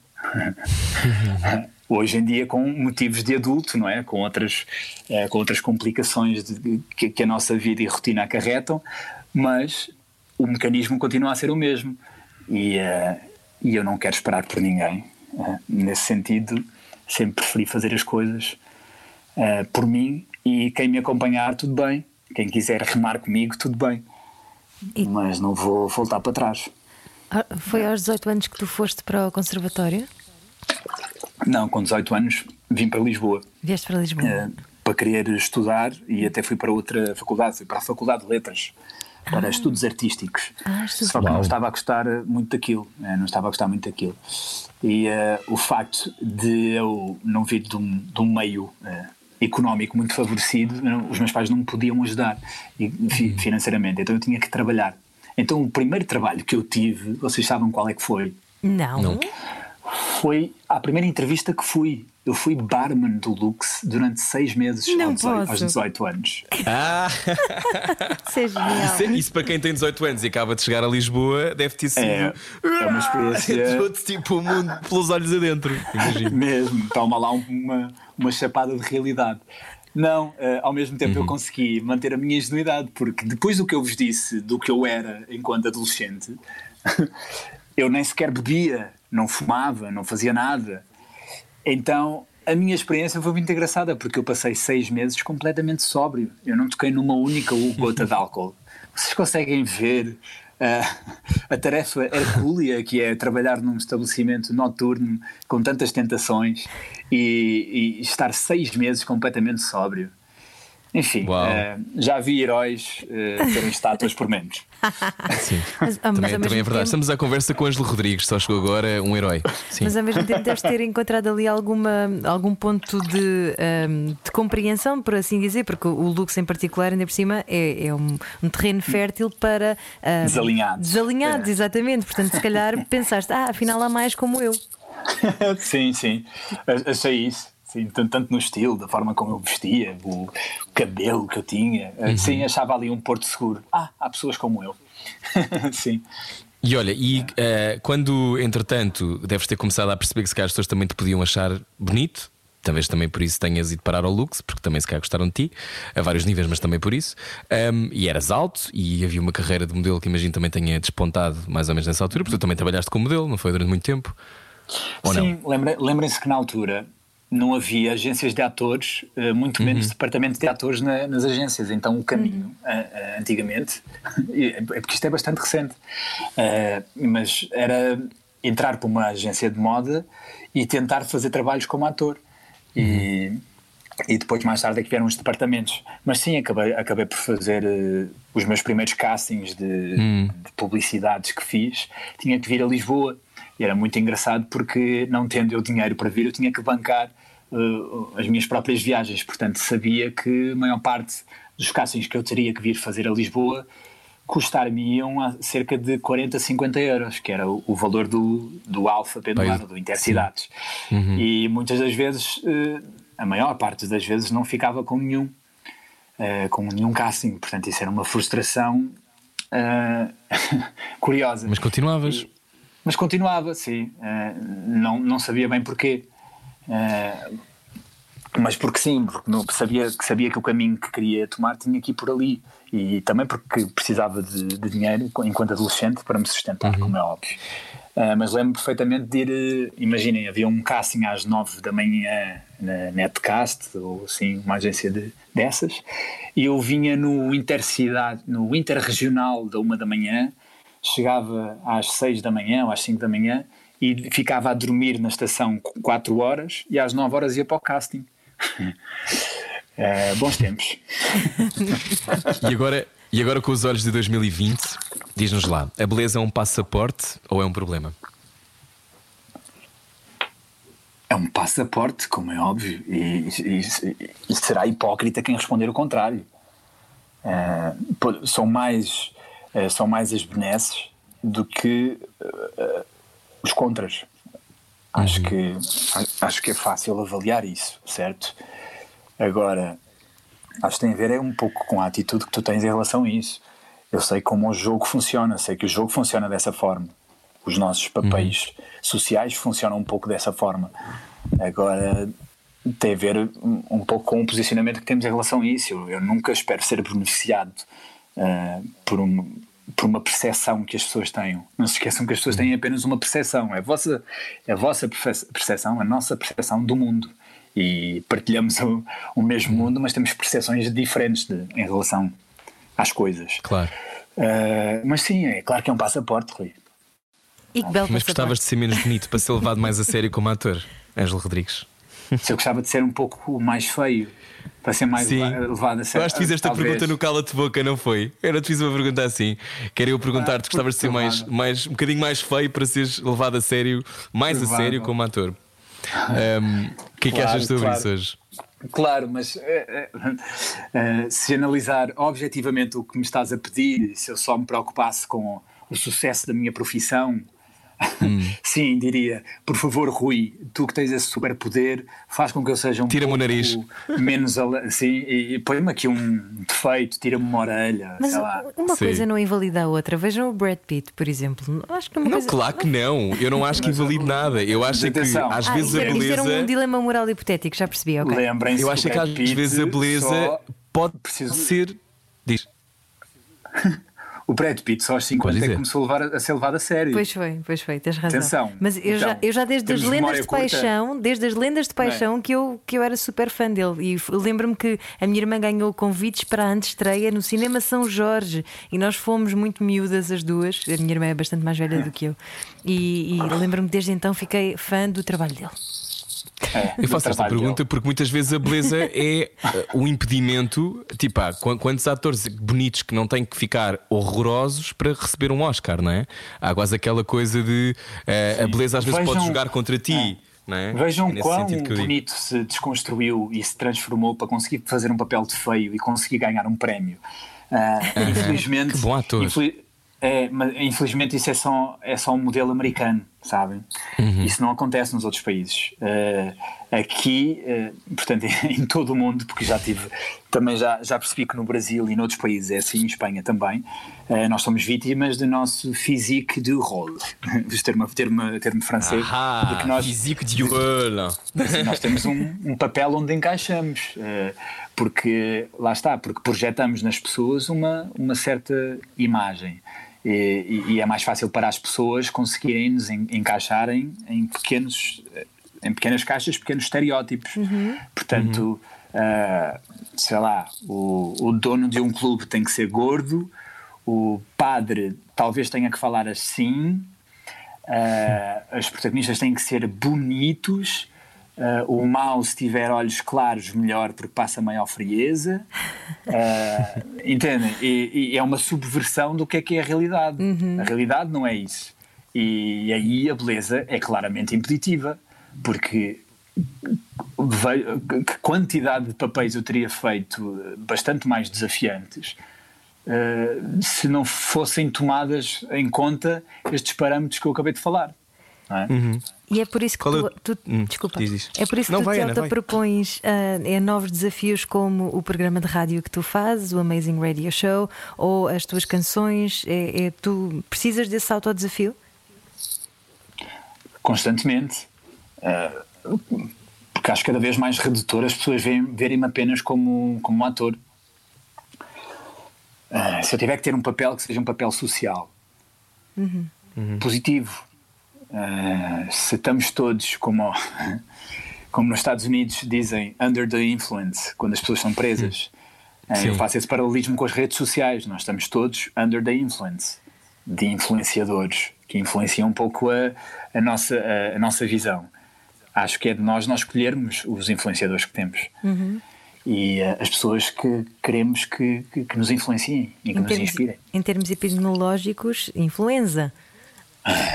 Estamos nesse... Uma boa influência. Exato. Oh, Ângelo, eh, estamos aqui a falar já há muito tempo, mas a minha pergunta agora tem a ver com uma coisa que eu acho que me vais dizer. Eu não tenho qualquer interesse nisso, mas eu vou-te perguntar a mesma. Tu tens alguma vontade de ser relembrado? Completamente. Mais do que importante, mais do que ser importante, eu quero fazer falta. Queres? Claro que sim. De que, de que é que vale nós andarmos aqui uh, para depois não se lembrarem de nós? Uhum. É, aí sim é viver, é, é, ter uma visão demasiado cinzenta da vida e monocromática.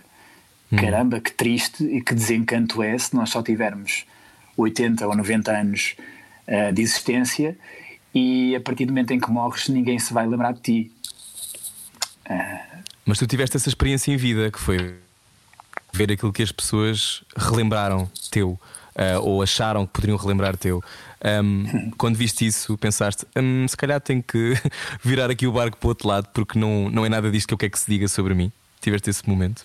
Também. Não, nada, nada. Atenção, eu, eu, eu, liguei para as coisas que eram realmente prioritárias eh, e aí hum. faço um funil do, do, que é que, do que é que é realmente importante uh, hum. filtrar. E li tudo de li tudo, mas só o que teve repercussão em mim foram as coisas mais importantes, que eram as pessoas que eu não tinha tanta uh, tanto contacto, ou pessoas que eu achava que não me conheciam bem e que foram uhum. declarações de amor realmente comoventes. E isso uh, deu-me uma segurança e uma confiança que eu não, não tive até uh, outrora, que não tinha. E isso deu foi, foi realmente um, um boost de, de confiança, uh, porque de facto encontrei algumas respostas uh, para a minha crónica incompreensão e, e, e sensação de não pertença. Isso veio serenar-me um pouco. Uh, portanto, acho que depois dessa experiência quase morte, se eu tivesse que selecionar uma, uma palavra do que eu aprendi, seria serenidade. Acho que sim. Que bonito, Ângelo Rodrigues. Obrigada por teres partilhado isso. Muito obrigado. Olha, estamos a fechar. Um, Pergunto-te agora: 2020 eh, é um ano que nós não sabemos se algum dia vai acabar, não é? Podemos ficar permanentemente neste ano e sabe Deus o que é que pode acontecer. Ainda por cima agora com os uh, ovnis, não é? Que já apareceram. Exatamente, os ovnis apareceram, eu estou muito contente. Eu, mas isto curiosamente aparece numa altura em que o Trump só está a dizer disparates e surgem estas para, informações para distrair, para tentar distrair. que os ovnis existem. A minha pergunta é: eh, qual, qual é que é o teu sonho para este ano, se tens algum, uh, e que lição, uh, que é a pergunta que temos feito a todos os nossos uh, convidados, que lição a pandemia, e no teu caso, o teu duplo confinamento, te ensinou? Uhum. Podes ir? O meu primeiro objetivo é, é dar uma volta ao mundo sozinho. Yeah. Para isso preciso de dinheiro. Portanto, 2020 está a atrapalhar-me um pouco os planos porque eu preciso de ganhar dinheiro para fazer essa viagem. o que é que o que é que o Covid me tem ensinado? que há algumas profissões e, e, e convenções que nós temos em relação à forma como nos comunicamos uh, que vão mudar. Ou seja, já se, acho que já chegamos à conclusão de que há muitas reuniões que não precisam de ser presenciais, Ah, não temos que passar pelo stress, não temos que passar pelo stress do trânsito. Uh, acordar às 7 da manhã na margem sul para uma reunião às 9 em Lisboa, que vais Sim. apanhar com trânsito, vais apanhar com stress, vais apanhar com buzinas, chegas a suar à, à reunião e tens que parecer feliz para venderes uma coisa. E podes, e, e podes fazer a mesma coisa de boxers em tua casa. Acho que isto é um sonho. É, Se calhar até vendes Palmas para. Ângelo Rodrigues, sim. Acho que há muita gente a aplaudir esta hora. não é? Sim. É um sonho. Aliás, neste momento eu estou a falar com, convosco completamente nu. Uh, acho que Ah, bem me parecia, bem me repente as parecia que isto estava a fluir muito melhor. senti isto, Rui, senti isto. Eu sei que sim. Senti, eu não queria, eu não queria. Aliás, antes nós estávamos em off, eu não parava de usar uma palavra, era porque eu estava a sentir. Boa, boa, boa, boa. Olha, Portanto, Outra coisa- sim, acho. Diz, diz. outra coisa, outro ensinamento. Eh, ou, ou pelo menos observação. Eh, acho, que- acho que é mesmo aulas para adultos eh, nas universidades ou pessoas que tenham outras profissões e, e estejam a tirar um curso.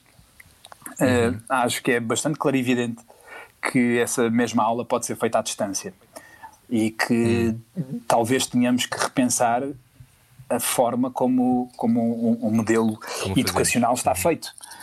Uh, pelo menos para adultos, eu acho que, que está mesmo obsoleto. Acho que uh, se- estamos a ver agora na primeira pessoa de que é bastante simples e porque temos boa internet agora, e aí esta paragem foi ótima porque nunca na vida, ou dificilmente, lá, 20 pessoas parariam ao mesmo tempo para ligar a câmara para terem uma aula, mas agora temos boa internet, as aulas correm bem, uh, as pessoas estão mais atentas, julgo eu. Não há tantas distrações, não há as deslocações, teres que sair de casa, etc. Claro, não perdes tempo. Uhum. Não, não se perde tempo. Ah, não sei, é um, é, uma, é um ponto de interrogação para o futuro. Muito bem, Ângelo Rodrigues, nosso convidado na Rádio Comercial. Em breve, um documentário que contará a história que ele hoje não nos quis Yes. contar. Portanto, não se Contou um preocupe. bocadinho, também contou um bocadinho. Conta um bocadinho, foi muito generoso, foi muito generoso. Ahm, olha, Ângelo, eu acho que E eh, também o uma das documentário sobre a mais. Amazónia. Desculpa, Rui Maria. Sim, exato. Sim, não, não, sim, diz, diz. é. É- Era só isso, era, e o documentário sobre a tribo na Amazónia, onde ele esteve aqui. Olha, quando é que saem os dois, Ângelo? Só para, para termos isso Bom, nos nossos, eh, nossos calendários. Não digas a estação, diz só quando é que saem. Primeiro, a- primeiro semestre deste ano eh, sairá o documentário eh, sobre a minha recuperação naquela estação que começa em S e termina em IC. IC. E caraças, o que é que eu ia dizer? Já vou levar na cabeça, já vou levar na cabeça. Sim, E o da Amazónia? E, a- diz, e o da Amazónia Estou a brincar, estou a brincar. Sim, até setembro sairá. Sim, Ok. não, não tenho data definida ainda. ok. Mas vocês vão gostar. Muito, bem, olha, o- eu também acho que sim. Obrigado por ser generoso e obrigado por eh, ehm, Obrigado. também refletires para fora, porque podias estar só calado a pensar isso, nas coisas que pensas em tua casa. E acho que eh, quanto mais tu eh, te rires e nos fizeres rir, acho que todos vamos aprender alguma coisa. Acho que devias ouvir o que a Ana está a dizer. A Ana tem um- uma ligação com a além, como vimos pelo início da conversa. Se calhar devias fazer um, mais tarde um mockumentary, Ângelo Rodrigues. Talvez. Ah, eu, muito bom. Eu, eu peço. Depois eu do digo- documentário. É, talvez, quem sabe. Eu agradeço-vos este, este momento que vocês conversaram comigo. Eh, talvez isto, eh, vejam aqui o paralelismo, talvez seja isto que eu procuro com a religião, que é a religião tem uma coisa muito boa que é a oportunidade de nós, quando estamos a orar ou a pedir alguma coisa, nós estamos na prática, eh, num momento de introspeção, a falar connosco mesmos. Uh, portanto, neste, neste pequeno momento que vocês me proporcionaram, vocês foram a minha religião, meus amigos. Ah, Obrigado. Ângelo Rodrigues. Eu sempre quis ser padre de alguém. sabe-la toda. Desejo alguma Então não coisa. sabes. Não, oh, Obrigada. meu querido, já Obrigada. falamos sobre, sobre os sacramentos. Ahm, beijinhos, adeus. Foi muito bom Esta conversar tarde, contigo, Ângelo. Muito Foi obrigada. Obrigado. Obrigado Na Rádio Comercial, se só chegou agora e só ouviu a conversa a meio, pode ouvir tudo em radiocomercial.ol.pt, fica disponível em podcast. Vai muito bem, por exemplo, se estiver a fazer um caril, vai ótimo esta conversa com caril. Conversamos mais daqui a pouco. Ana, até já, já Até voltamos. já, até já. Adeus. Era o que faltava. Com Rui Maria Pego e Ana Martins. Juntos eu e você. Na comercial.